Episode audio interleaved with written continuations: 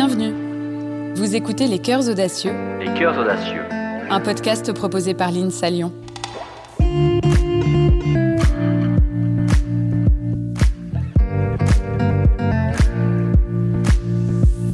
Il est difficile d'imaginer à quoi ressemblera le monde de demain. Mais ce que nous savons, c'est que la science et la technologie sont parmi nos meilleures armes pour bâtir un futur plus durable.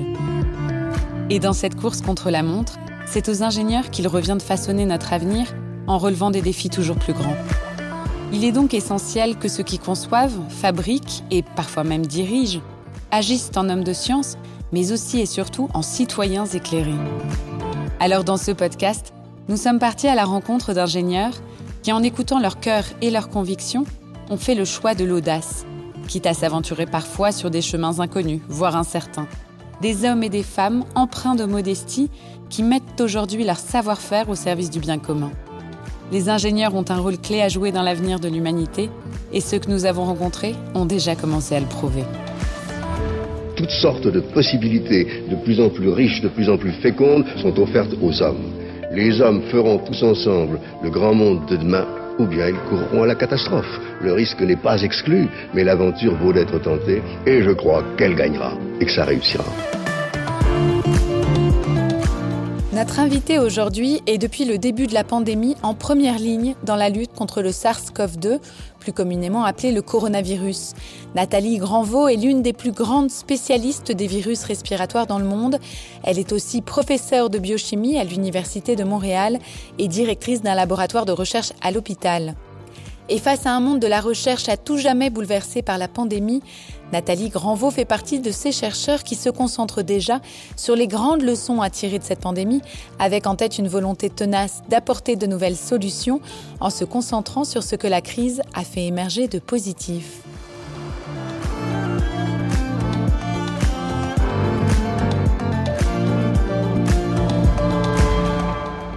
Bonjour Nathalie. Bonjour.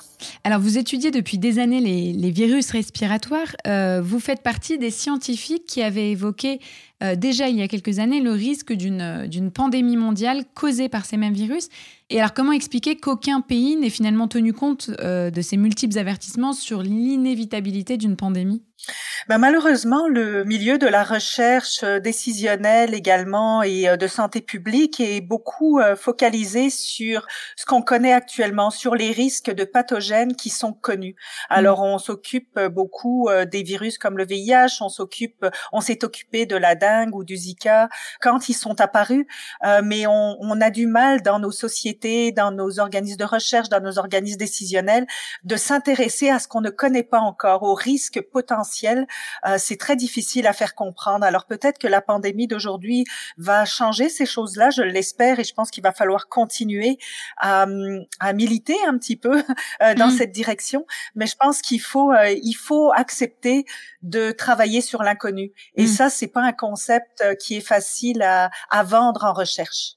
Et est-ce que vous pensez aussi que la voix des experts, des chercheurs comme vous, euh, n'était pas forcément suffisamment écoutée jusqu'à maintenant? Elle était peut-être pas suffisamment écoutée, mais peut-être aussi que les chercheurs euh, n'ont pas parlé d'une voix assez forte. On s'attend toujours à ce qu'on nous écoute, mm-hmm. mais euh, l'écoute n'est pas forcément là. Alors il va falloir euh, être plus plus vocal, si je peux dire. Il va falloir euh, parler plus fort. Comme exactement le même principe que je dirais, ce qui est fait par les scientifiques par rapport à la protection de l'environnement, les changements climatiques. Ça a pris des années et des années avant que nos politiques euh, s'y intéressent vraiment et que nos organismes de recherche acceptent que ce soit un domaine de recherche qui devait anticiper euh, sur ce qu'on ne connaît pas encore, parce que dans le domaine du climat, c'est exactement la même chose. C'est des changements qu'on anticipe, mais qu'on ne vit pas actuellement euh, à l'ampleur qu'ils vont avoir dans plusieurs années. Alors c'est le même principe. Il va falloir parler plus fort. Mhm. Et concernant ces virus respiratoires en particulier, jusqu'à maintenant, ils étaient un peu délaissés par les chercheurs. Pourquoi est-ce que, est -ce que ces virus respiratoires n'intéressaient pas forcément un très grand nombre de chercheurs jusqu'à maintenant? Ben, c'est vrai que les virus respiratoires étaient peut-être, mis à part la grippe, euh, moins étudiés. Premièrement, euh, pour les raisons que j'ai citées juste mmh avant, et aussi parce que c'est beaucoup plus difficile d'étudier une infection qu'on appelle aiguë, c'est-à-dire un patient est malade pendant deux semaines, trois semaines, puis après, ben, il, il retrouve sa santé et continue sa vie, euh, comparé à des virus qui créent des maladies chroniques comme le VIH ou comme l'hépatite C le faisait. Donc là, on a des patients qui sont malades à long terme et avec lesquels on peut travailler, on peut obtenir des échantillons. On peut faire des études beaucoup plus poussées sur des virus respiratoires qui créent des maladies aiguës. Mhm. C'est très difficile d'obtenir des, euh, des échantillons humains pour travailler. Et d'ailleurs, la pandémie actuelle, c'est une occasion en or, si je pourrais dire, si on doit voir un côté positif, à la pandémie, c'est qu'on va, oui, il faut, ben, parce qu'il faut en voir, il faut toujours en voir. Je pense qu'on va apprendre beaucoup parce qu'on collecte beaucoup d'échantillons actuellement, mm. et ça va nous donner des informations sur beaucoup d'autres virus respiratoires, sur beaucoup de compréhension de l'immunité contre des virus respiratoires, et pour lesquels on avait de la difficulté. Mais alors vous, vous n'avez pas choisi la facilité, vous vous êtes spécialisé dans l'étude de ces de ces virus respiratoires. Pourquoi est-ce que vous avez fait ce choix?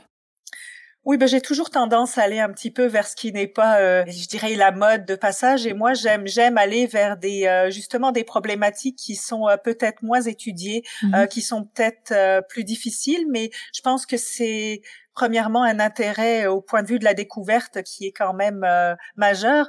Euh, si on, étudie tous la même chose, on va tous avoir les mêmes réponses et je pense qu'il faut explorer des voies qui sont peut-être plus difficiles, mais qui euh, vont nous apporter des réponses en termes de connaissances et aussi pour la santé humaine. Je pense qu'il faut diversifier et ça fait partie de mon ADN un petit peu d'aller vers des chemins un petit peu différents de ce qui pourrait paraître pas plus facile, mais plus commun à d'autres recherches.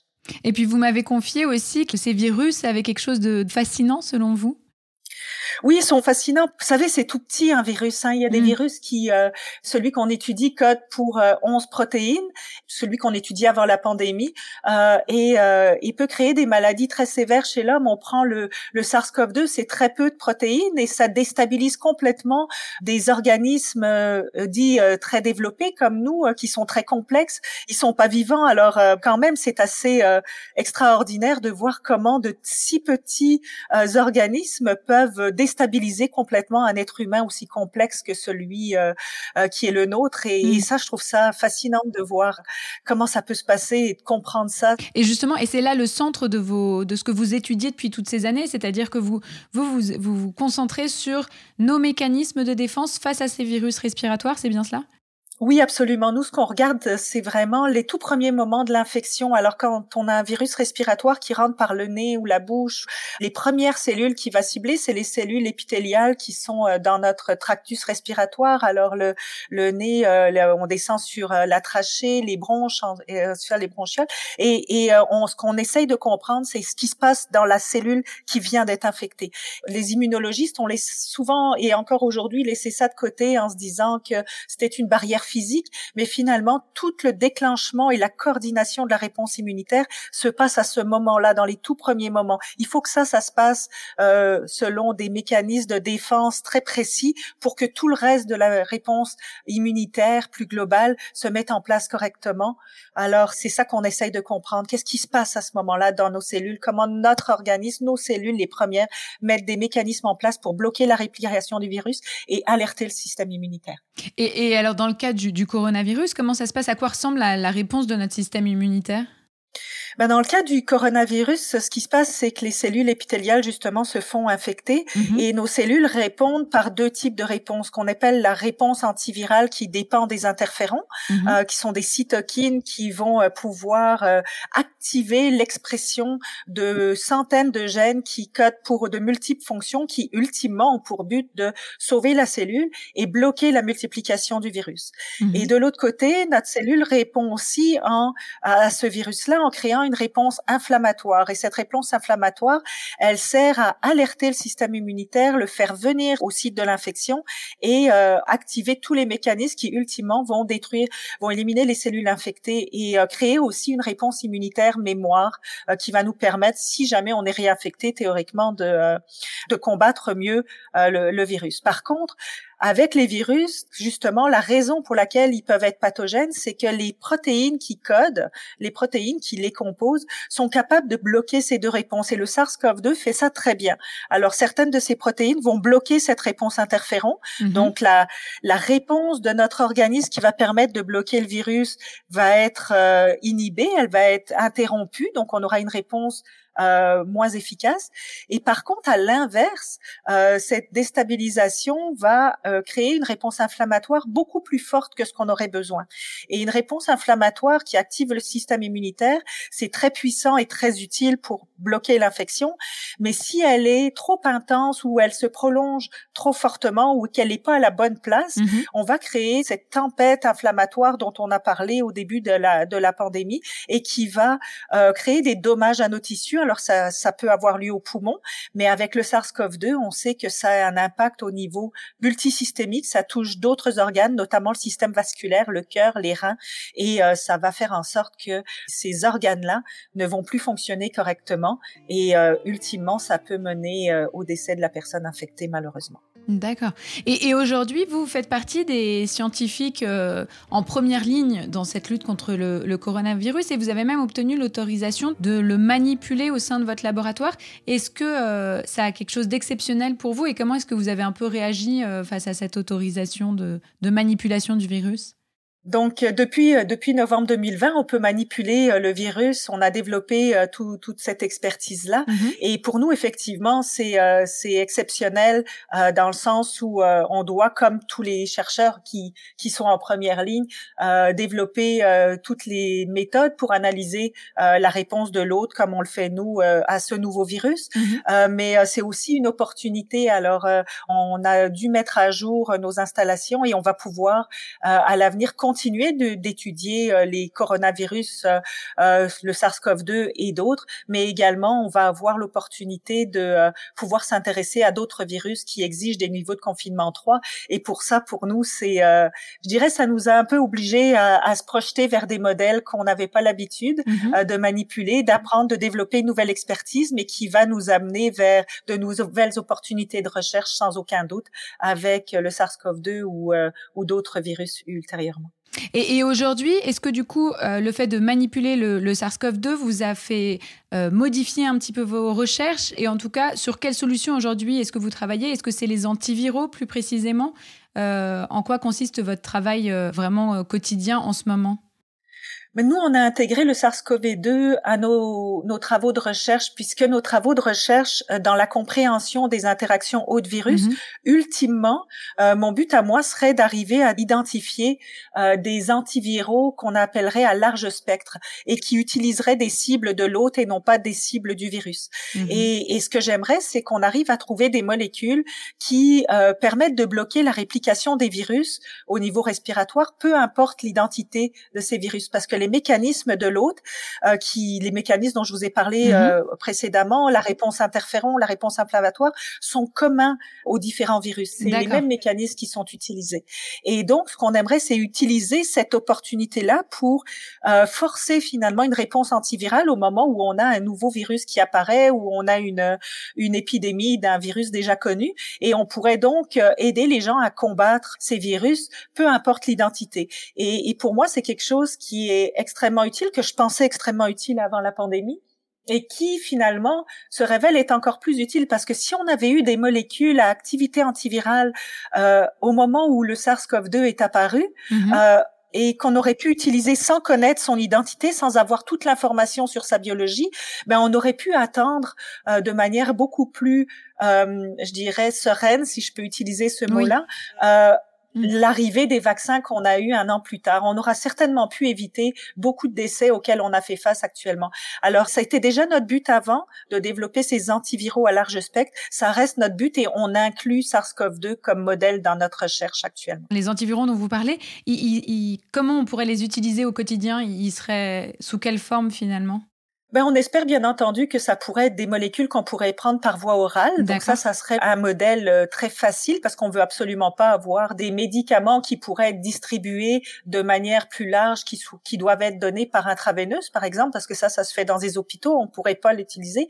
Alors la voie de médicaments qui se prennent par voie orale se porte très bien à une utilisation large. Mm-hmm. Par contre, une autre utilisation qui pourrait être très facile, ben, en tout cas dans l'application, mais peut-être à développer un peu plus euh, large à faire, c'est euh, par voie nasale, un petit peu comme ce qu'on fait euh, avec certains médicaments qu'on a déjà, qu'on a en spray et qui pourraient être utilisés. Il y a d'autres applications. On peut penser par exemple aux médicaments qui sont pris pour les asthmatiques, hein, qui, mm-hmm. euh, qui se prennent par des pompes, qui, euh, qui vont aller aider les gens au niveau bronchique.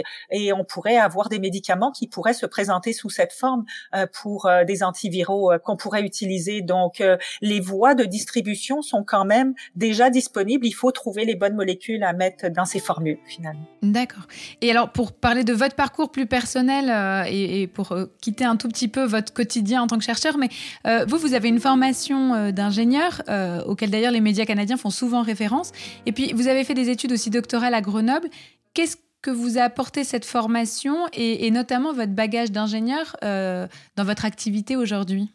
Oui, ben j'ai commencé par ma formation. Euh, j'ai fait un chemin non linéaire, un petit peu comme mes recherches. Mm-hmm. J'ai commencé à l'université initialement euh, en biologie euh, à l'université de Grenoble, et puis ensuite j'ai intégré l'INSA à Lyon, qui était l'INSA en biochimie à l'époque. Et ce que j'ai beaucoup appris de ma formation d'ingénieur, et ce que j'en retiens beaucoup dans ma vie professionnelle aujourd'hui, c'est euh, premièrement la, la, la, profondeur et l'étendue des connaissances que j'ai acquises, alors euh, du plus petit euh, niveau en chimie à, à l'anatomie des organismes et, et, toutes les analyses qui vont autour dans l'après je dirais l'appréhension d'un problème, de pouvoir le voir du coup sous différents angles. Alors ça, ça a été, euh, euh, je pense, beaucoup plus poussé que ce que j'aurais pu avoir ailleurs. Mhm. Euh, donc j'ai une vision beaucoup plus globale de toutes les problématiques qui sont biologiques, euh, incorporant, euh, comme on l'a mentionné juste avant, euh, le développement de médicaments, les formules mhm. pharmacologiques qui sont associées, la stabilité, et tout ça, c'est c'est très complet par rapport à une formation beaucoup plus spécialisée qu'on peut avoir dans d'autres endroits. Mais l'autre point aussi que j'ai beaucoup euh, utilisé de ma formation euh, d'ingénieur, c'est d'être en mode solution. Hmm. Alors, euh, quand on est formé à l'université, ce que j'ai fait après pendant mon doctorat, c'est on est beaucoup formé à poser des questions, à poser les bonnes questions, identifier les questions de recherche qui sont pertinentes. Mais ma formation d'ingénieur m'a apporté, je pense, un plus, c'est d'avoir aussi l'aspect d'apporter des solutions à la question. Hmm. Et je trouve que mes deux formations sont très complémentaires pour ça et euh, ce que les gens autour de moi me disent souvent, euh, que ce soit les gens que je forme ou les gens avec qui je collabore, c'est d'être toujours dans le mode solution, d'arriver toujours avec une solution. Et ça, ça vient vraiment de, de mon parcours d'ingénieur. Alors il y a une chose à laquelle vous n'étiez euh, pas spécialement formé pour le coup, c'est la prise de parole. Et pourtant depuis, depuis le début de la pandémie, vous avez dû, vous, comme beaucoup de chercheurs, vous exprimer sur la crise sanitaire, euh, vulgariser, expliquer vos travaux de recherche en public. Est-ce qu'on peut dire que la pandémie a, vraiment bouleversé le monde de la recherche scientifique, notamment dans son lien avec la société? Oui, euh, je dirais bouleverser, oui, mais peut-être donner la place à la mm. science que la science devrait avoir sur la place publique et qu'on n'a pas toujours eu, qu'on n'a pas toujours pris.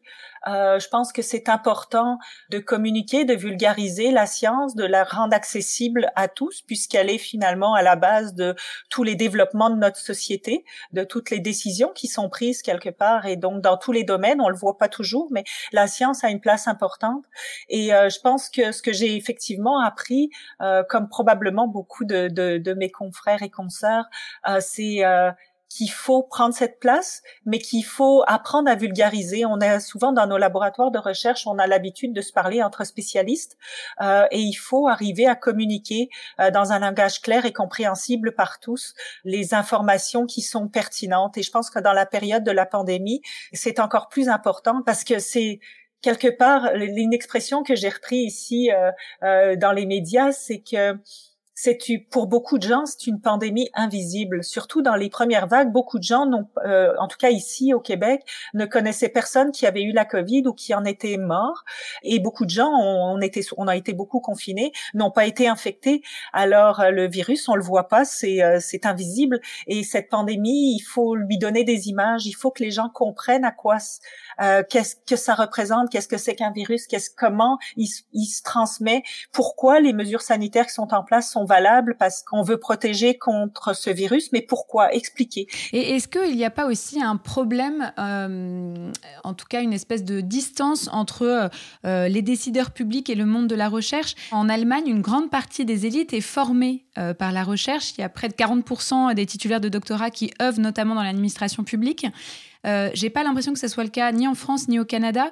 Est-ce que les décideurs publics ne sont pas trop éloignés du monde de la recherche? Et est-ce qu'il faudrait pas changer cela vous avez tout à fait raison et l'Allemagne est un exemple extraordinaire. On peut juste penser à euh, la chancelière Angela Merkel qui était euh, titulaire d'un doctorat en, physique. Je pense que c'est une question de formation mm. euh, aussi beaucoup. Je pense que dans leur dans leur vision de la société, cet aspect de contribution publique, de collectif est beaucoup plus intégré. Et dans nos parcours, on ne nous forme pas à ce rôle public du scientifique et il faudra le développer parce que je pense que comme d'autres professions sont très représentés. C'est certain que chez nous, le, ici au Québec et au Canada, le métier de politicien est très différent de celui de, de, de la France. On a beaucoup plus des politiciens professionnels en France qu'on peut en avoir ici. Nous, on a beaucoup de gens qui laissent leur emploi pour quelques années pour aller euh, en politique et retournent à leurs occupations mm. après. Euh, donc, euh, on commence à le voir ici avec quelques scientifiques. Ça a commencé beaucoup plus avec des médecins. On a quelques scientifiques qui font le, euh, le saut d'aller vers la, vers la politique mais très très peu encore. J'espère que tout ce qui se passe en ce moment va euh, euh, suggérer des carrières, je dirais, dans ce domaine-là, euh, avec, bien entendu, il faut des formations qui, qui viennent avec. Et, et, on le voit dans, dans la gestion de la pandémie actuellement.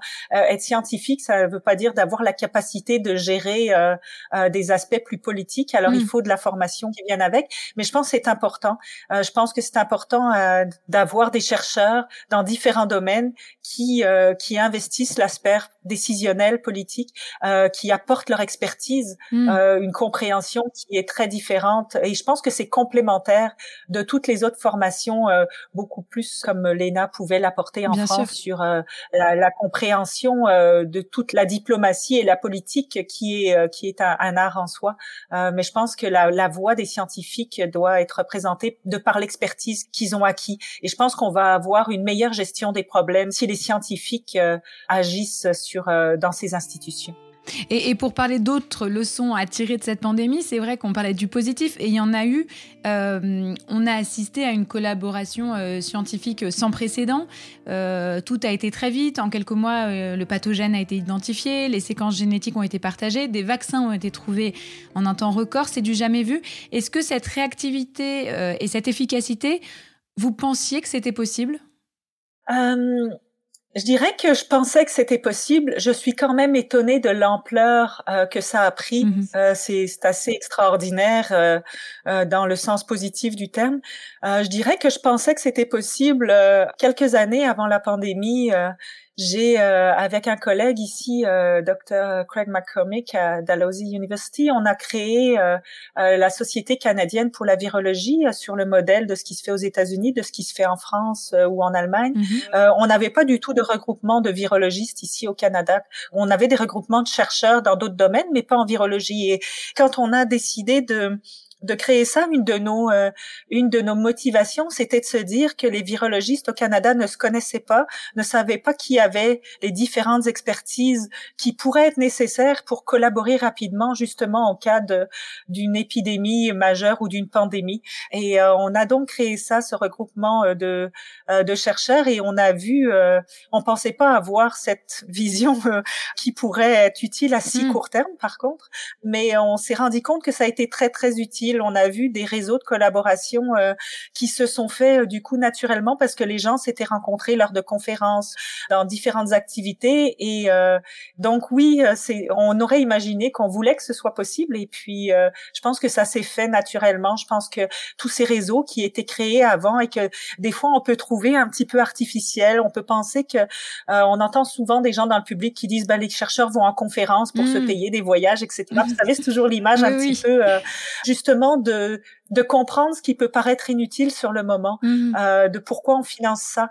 Mais au final, c'est ça qui a fait que ces collaborations ont pu être euh, aussi optimales. Les gens se connaissaient, se sont rencontrés dans différentes euh, occasions à l'international qui regroupent des chercheurs de tous les pays et naturellement les gens se sont associés et je pense que c'est ça qui a fait qu'on a pu apporter la solution euh, enfin en tout cas des solutions aussi, euh, rapidement. Finalement, la science, c'est, euh, on peut dire que c'est la grande gagnante de cette, euh, de cette épidémie?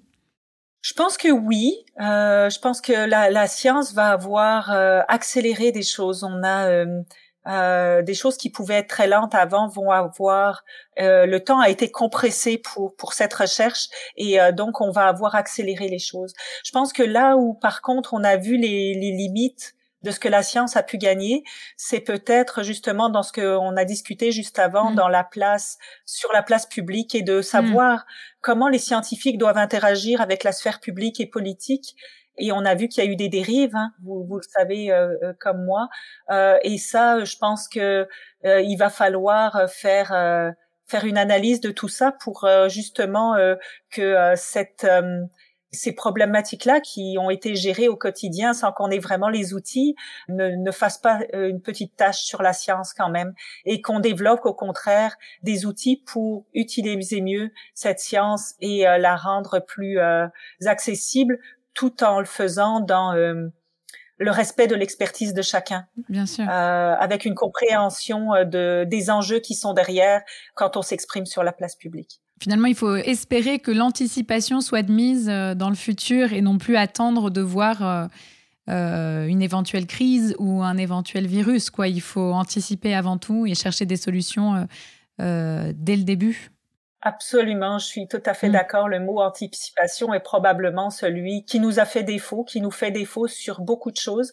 Et euh, je pense que le mot-clé, c'est ça. Mm. Il faut apprendre à anticiper avec toutes les données probantes qu'on génère en sciences euh, dans tous les domaines et anticiper euh, notre vie future, la préparer et s'y préparer pour le positif et le négatif et, euh, et être prêt à toutes les circonstances.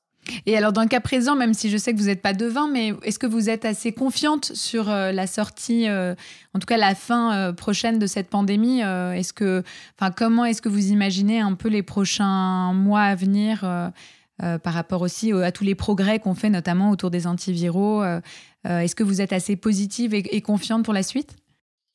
Je pense qu'il faut euh, il faut voir tout le progrès qu'on a fait. Je pense qu'au jour où on est euh, aujourd'hui avec la, la, vague actuelle euh, qui est la vague du, du variant Omicron, mm-hmm. ce que cette cette vague nous a appris, c'est que premièrement, c'était pas fini, mais deuxièmement aussi que tous les outils, les vaccins, etc., les, les mesures sanitaires fonctionnent. Euh, c'est-à-dire que si on avait eu la vague Omicron avec le niveau de transmissibilité euh, avant qu'on ait des vaccins efficaces pour mm-hmm. protéger contre les formes sévères euh, de, de la COVID-19, ça aurait été euh, ça aurait été terrible. Ça mm. aurait vraiment été euh, euh, une vague qui aurait qui aurait causé beaucoup plus de morts qu'on en a déjà connu. Alors il faut faire ce bilan-là et de se dire ok on a nos vaccins, on a bon on a des antiviraux qui arrivent, on a toutes les méthodes qu'on a mises en place, les masques, les les, les mesures sanitaires l'amélioration de la ventilation et tout ça fonctionne pour diminuer l'impact du SARS-CoV-2 sur notre société. Mhm. Par contre, c'est pas parfait encore. On voit qu'on perd encore des gens, on a encore euh, euh, des gens qui sont très malades avec des conséquences potentielles à long terme. Il faut anticiper que avec ce qu'on en comprend maintenant, de comprendre des outils qui sont disponibles, il faut anticiper que ce virus est là pour rester. Euh, sous quelle forme? Est-ce qu'on va avoir des d'autres variants qui vont nous créer plus de problèmes qui vont échapper aux vaccins disponibles actuellement ou des variants qui au contraire vont se transmettre plus mais qui vont être euh, moins euh, sévères et qui vont se rapprocher plus du du rhume peut-être. On, on le sait pas parce qu'on c'est ça qu'il faut qu'on accepte c'est qu'on sait pas. Il faut se préparer à, à un retour à ce que moi j'appelle une certaine normalité mais je pense qu'il faut il faut se dire que le nouveau normal, euh, c'est pas la vie qu'on avait avant, qu'il faut accepter ça et qu'il faut essayer de d'utiliser tout ce qu'on connaît pour que l'impact soit le moins pénible possible. Alors, est-ce qu'il porter des masques pour aller euh, euh, faire euh, faire ses courses ou pour aller quand on va consulter dans un hôpital est-ce que ça doit devenir notre nouvelle normalité? Probablement est-ce que ça veut dire qu'il faut porter comme c'est le cas en France les masques dans la rue? Probablement pas. Mhm. Donc, il faut redéfinir ces codes-là. Ça va pas être exactement comme avant. Il faut, faut prendre des, la mesure de ça et puis développer une nouvelle forme de vie qui soit acceptable par tous, euh, avec le moins de, de contraintes. Mm-hmm. Mais c'est certain qu'on doit apprendre de ce qu'on vient de vivre. Euh, je pense qu'on va trouver un équilibre, probablement imparfait, avec le virus, mais le virus est là pour rester euh, très probablement euh, pour encore euh, au moins un bon moment, je dirais probablement plusieurs années. Mm. et je pense qu'un élément qui est important ici, c'est de se c'est d'ouvrir les yeux par rapport au fait que la pandémie c'est pas local, c'est-à-dire que si la France euh, met tout en place pour protéger sa population ou le Canada met tout en place pour protéger sa population, ça règle pas la pandémie. Oui, il faut que le reste du monde fasse de même. Tous les pays du monde hmm.